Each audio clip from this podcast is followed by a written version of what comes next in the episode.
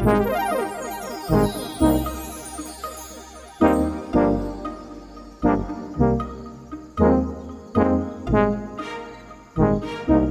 さん、こんにちは。こんにちは。あやなとまさやのデジタルカフェ、デジタル×スポーツ。本日は第4回目になりますが、スポーツにデータサイエンスをどう生かすのかというあたりを掘り下げていきたいと思います。はい、あのデジタルといったら、やはりいろいろデジタルサービスやデジタルテクノロジーを使っていくみたいなことに注目されるんですけれど、はい、あのやっぱりそこの起点となるのは、まあ、データであると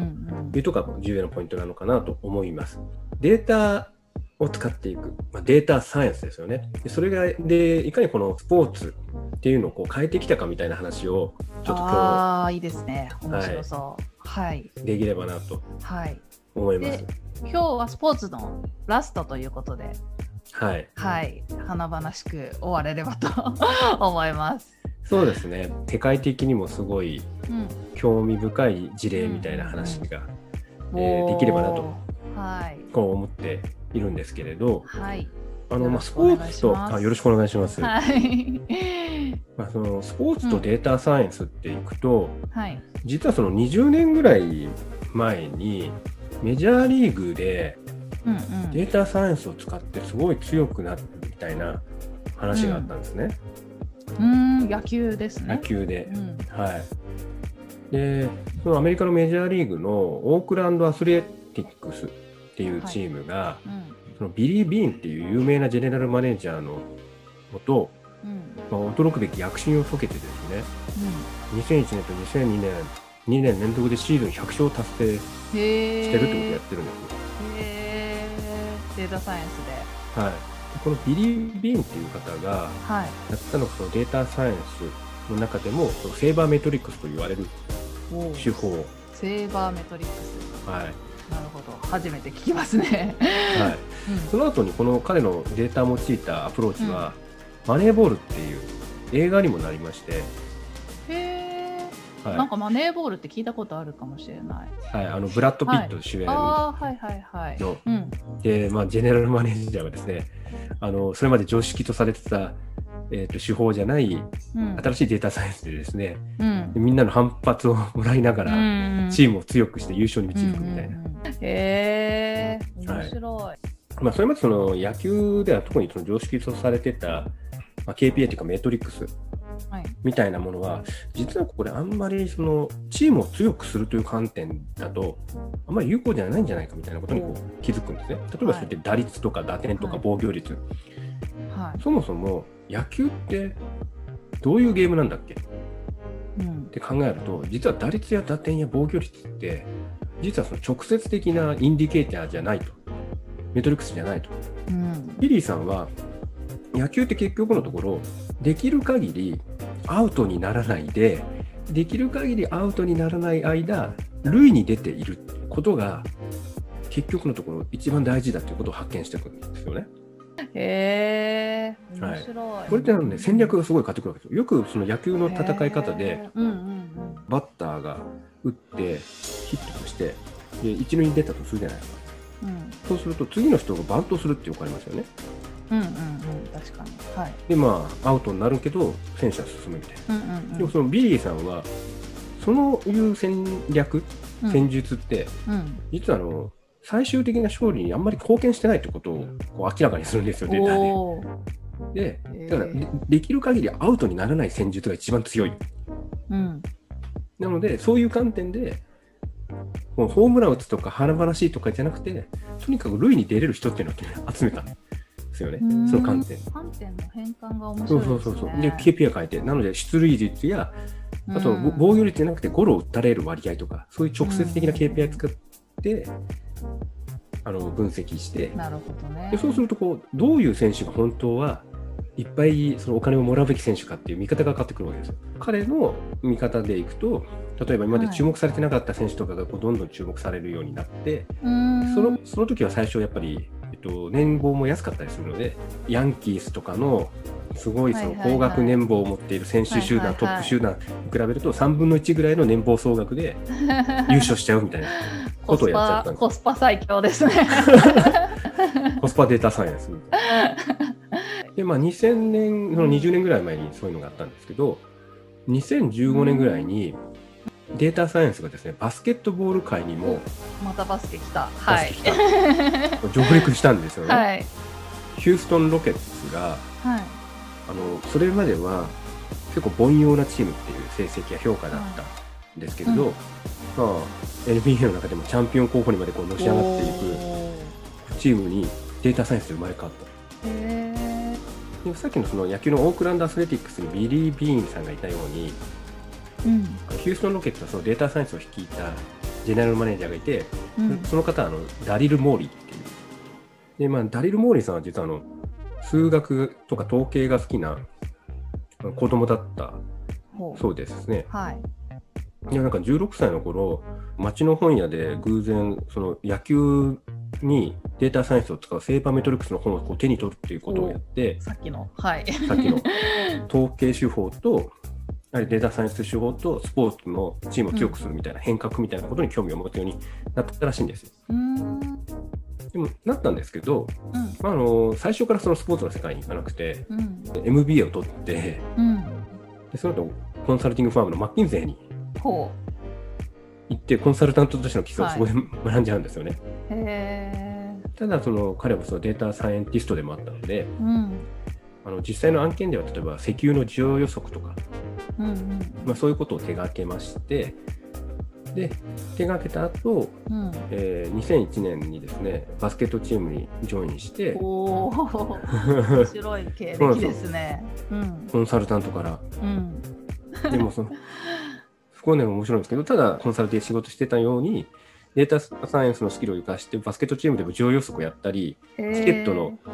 価格の最適化とか。そっか確かにスポーツチームもそういうのいろいろありますもんね。そうなんですよ。あの、うんうん、やっぱりそこが収益とか売り上げに、まあ、すごい重要なんです。そちら側で活躍してたんですね。はい、僕もその楽天の研究所をやってた時に、うん、イーグルスを強くできませんかとかやっぱ相談を受けたりするわけですけど、うんうん。はい、でも漏れなくそのダリルさんも、うん、なんかあのチームを強くするデータサイエンスってないですかみたいなことをいろいろ言われたりして、でそのデータサイエンスをこう適用していくということをいろいろやるようになったみたいな話です。でまあ、例えばその中でさっきのその野球の方でもその打率や打点や防御率じゃなくて出塁率を使おうみたいな話、うん、KPI をより試合に貢献する KPI を使うようにしましょうみたいな話をしたんですけど、うんうん、まあ、ダリルさんもあのバスケットボールでは一体何がそれに当たるのかってことをいろいろ考えたんですよね。気になる、うん、確かになんかね言われてみると、うん、あのよく使われてたなんかメトリックスは、うん、例えば一つの試合でどれぐらいの点取ったのか、まあ、うんうん、まあそうですよね。まあ、まずそうですね。うん、であとボールをこうスティールどれぐらいしたのか。スティールスティールするのってあの重要なんですね。でとか、カットとかね。カットとかね。そうあと、まあ、スラムダンクとかでも、やはり重視されてたリバウンド。あそうですね。リバウンドを制するものは、ゲームを制する。ポイントなのは一つは、1ゲームでのポイント数、1ゲームでのスティール数、1ゲームでのリバウンド数みたいなので、選手のパフォーマンスを測ってたんですよ。うんうんうん、なんですけど、そもそも、あの選手が試合の中でどれぐらいあの試合に出れてるか、そのずっとベンチで最後にこんだけ出ましたとか、なんかあるわけですよね。うんうんうん、つまりその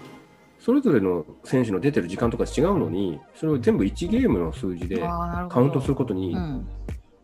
意味があるのかというか、それ正確なのかっていうふうにまず彼は思ったと。ごもっともですね。はい。なので、まあ、まず出場時間分で全部割って、1分あたりのポイント数、1分あたりのスティール数みたいなので、こう、より正確に選手のパフォーマンスをこう測るようにした。だからそれによって獲得した総ポイント数っていうのは少なくて実は目に留まらないんだけど時間パフォーマンスが異常に高い選手みたいなことを見つけることになったんですね。へあともう一つはそのリバウンド数。うん、でリバウンド数って、うんうん、あのー、本当に意味があるのかみたいなことをここ彼は考えてリバウンドの成功って結局結果論じゃないかと。それはその試合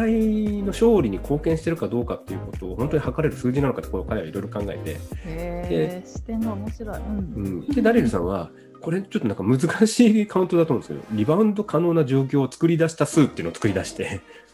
へえ すごい。そでそっちの方であの選手を評価するというかパフォーマンスを見るようにした。なるほどね。確かにリバウンドを取りにね、ボールを取りに行く人の周りをこう開けてあげたりとかそういう選手いますもんね。そうなんですよ。で、そっちの方がよりそっかそっか。ゴールに貢献してるんじゃないか、うんうんうん、へで、まあ、そのダリルさんのそういう KPI 新しいメトリックスに基づいて、うん、こう見ていくと今まで注目されてなかった選手っていうのが、うん、こう浮かび上がってくるわけですよね。うんうん、ででダリルさんはそういう選手を他のチームにいたそういう選手をトレードしたりとか、うん。うん、まあ、そういう大学生をあのスカウトしたりとかこうしてって短期間でチーム力がすごい強くこうさせていったみたいな話です。そういうそのダリルさんの手法っていうのが、まあ、2015年とか2018年にすごいそのヒューストン・ロケッツが躍進していったので、まあ、注目されるようになって、僕も結構コピーするようになったんですけど、まあ、最近。でその結果、なんかあの今までバスケットボールの選手ってとにかく大柄な選手っていうのがやっぱりスター性もあって求められてきたんですけど、うん、そうでなくてもあの平均的に痩せててすごい機敏なタイプの選手っていうのが今増えてるのは、あのそういうメトリックスの。面白い。そうそうそう。そっかそっかそのね試合でこう目立ってた人がすごいっていうふうにこう目を奪われていたけれども映画で見たら実は違ったっていう。ことですね、うん、そうなんですよ。であの結構ダーティルズさんはそれは意味があるのかということをこう考えてさそのなんかメトリックスをこう作ったり、か。なんかただデータ見るだけじゃなくて、その見方っていうのはかなりポイントになりますね。そうですね分析力というか。うんうんそこはね、確かにポイントなんですよ。だから、いろんなデータを集めるだけだと、うん、でもそれで、その、打率とか打点とか防御率とか、うん、1試合ごとの点とか見てても、こう、勝利にこうつながっていかないわけですね。勝利につながっていく見方みたいなことが必要だと。うんうんそれはね、データサイエンスの奥が深いところですよね。ダリルさんはさらに、あの画像解析をですね、おこうデータ収集に活用してですね。はいはいはい。この間のシュートの話がありましたね。この間のスマートボール、はい、スマートバスケットボールで、どこでそのシュートを打ったかを分析できるみたいな話ですけど、まあそれを画像解析で見ていき、うんうんそのどのようなシュートが勝利に向かってえー、もう合わせたら最強じゃないですか。その中で、うん、スリーポイントシュートって意外と軽視されてるよねみたいなことを発見したんですよね。バスケットってこのスリーポイントラインの外側から打つと3点入ると、うん、そうですね、内側から入れると2点だっていう話なんですけど、はいで、まあ、スリーポイントラインの外側から打つのはなんか難しそうみたいな感じで、基本的にはやっぱり切り込んでいって、中で打つ、ね、中で打ってちゃんと点を取れみたいな話なわけですよね。ちょっと遠いからね。たまにめちゃくちゃ得意な人とかいますけど、なかなか成功率が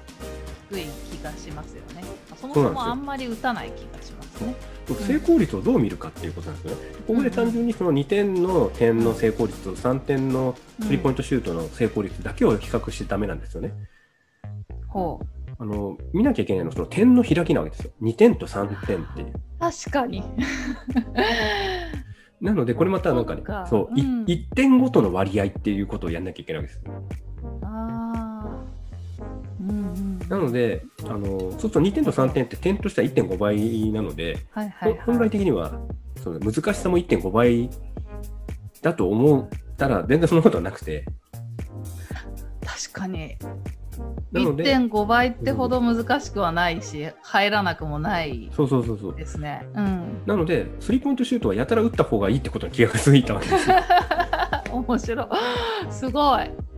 へえ、うん。なんで、あの、なので、そのダリルさんのそういう分析の以前は、はい、あの、スリーポイントラインの内側から、なんか、ツーポイントシュート打つみたいな戦術が一般的だったんですけど、うんうんうん、これ最悪だよねと。でとにかくシュートはもうスリーポイントラインの向こうから打つか、うん、もう中に入るとしたら本当にもう近づいて打つ確実な、うん、本当に確実なスリーポイントシュートだけにするか。もう中途半端なこう真ん中ら辺をやめて振り切ろうと。であのヒューストン・ロケットはスリーポイントシュートか本当にも切り込んだ超近いツーポイントシュートかがあの全体の80%を超えて、まあ、でも戦術も完全に変えて、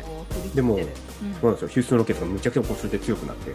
2015年と2018年はあの NBA のトップチームになっていくと。おやったんですよね。はい、でそのダリルさん自身も2018年に NBA のエグゼクティブ・オブ・ザ・イヤーというジェネラルマネージャーが選ばれる賞を取ってですね、あのデータサイエンスがバスケットボール界を変えたみたいな。はい、そんなことがあったんですね。2018って結構最近ですね。うん、最近です、最近。あじゃあ今まさに変わっていってる最中なんですね。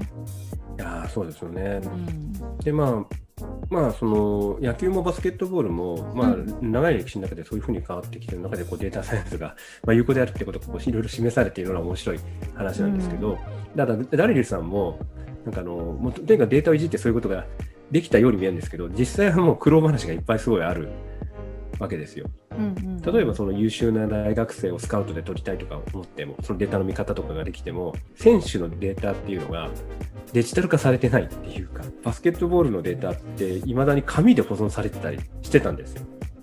へダリルさんとそのチームは、うん、その優秀な大学生をこうスカウトするために、うん、その大学の教会に行ってで各大学にある紙の書類を取り寄せて、うん、それを全部手入力でデータ化していくっていうことを、地道。そうそう地道。ちゃんとこうデータ作って、うん、そこからこう分析やっていく。うまさにこうデータサイエンス。まさになんですね、うん、その地道な作業こそが。そうそうでさらにやっぱり面白いのはさっきの画像解析取り入れたみたいな話ですよね、うん、だからそういう新しい技術もどんどん取り入れて進化させていこうっていうのは、すごいこう面白いですよね。うん、でも今後その例えば AI とか新しいそのデジタルテクノロジーがやっぱりどんどん増えてきたらもっとこうスポーツを強くしていくっていうところがデータサイエンスによってできてくるみたいな話なのかなと思うともうすごい今後の展開にもちょっと目が離せないかなと思います。うん、そうですね。新しいテクノロジー画像解析とかもすごく興味深いけど、うん、固定観念にとらわれていなくて今までこれでて勝つと思われてたけど違うんじゃないみたいな視点がどちらもすごい面白かったしでもそれを裏付けるためにその地道にデータを取って論理立てて説明してる。結果勝利に導いてるみたいなところがすごい面白かったですね。そうですね。こうやっぱデータを使うデータを使うみたいな話ってすごいよくあるんですけど、あ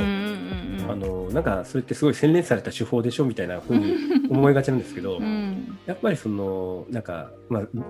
紙を入力していくっていうのも、うん